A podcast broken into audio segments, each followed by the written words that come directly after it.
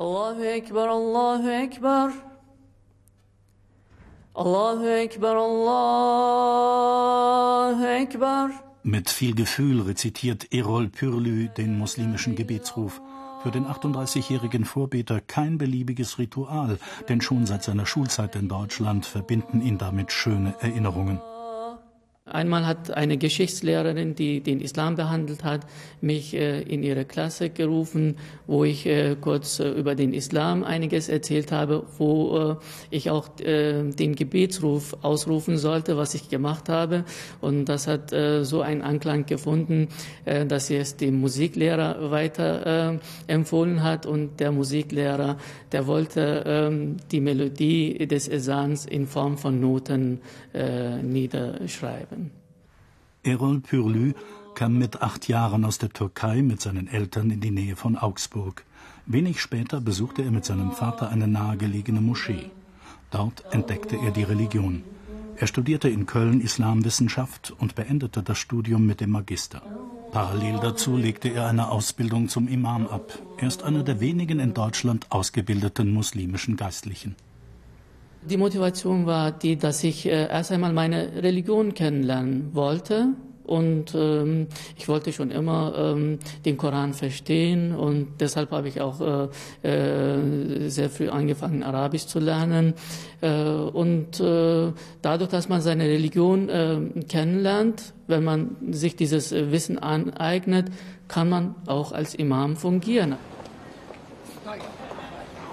Der gläubige Muslim lebt mit seiner türkischen Frau und seinen beiden kleinen Kindern seit über 20 Jahren in Köln. In der Stadt am Rhein fühlt er sich zu Hause, wie die meisten seiner Landsleute. Unter ihnen hat er viele Freunde, mit denen er sich regelmäßig trifft. Obwohl sie ein Teil dieser Gesellschaft sind, spüren sie dennoch eine zunehmende Distanz vor allem nach dem 11. September ähm, äh, gehen äh, sehr viele negative Schlagzeilen durch die Medien.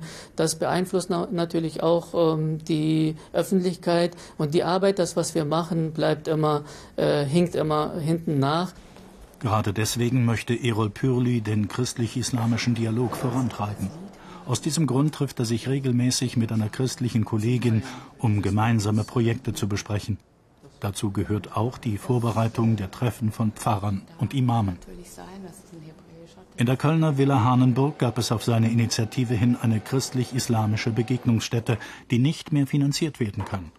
Heute macht Erol Pürli hier nur noch Moscheeführungen. Hier sehen Sie eine Gebetsnische. Diese Gebetsnische ist in Richtung Mekka gerichtet, wo sich die heilige Moschee befindet. Über diese Gebetsnische befindet sich ein Vers aus dem Koran, der die Gebetsrichtung anzeigt. Es heißt einfach im Arabischen al-Haram, was so viel bedeutet wie wende dein Antlitz gegenüber der heiligen Moschee. Außerdem bildet der Theologe auch männliche und weibliche Imame aus, gemeinsam mit einer muslimischen Kollegin. Ihr Verband ist die einzige Organisation, die so etwas in Deutschland anbietet.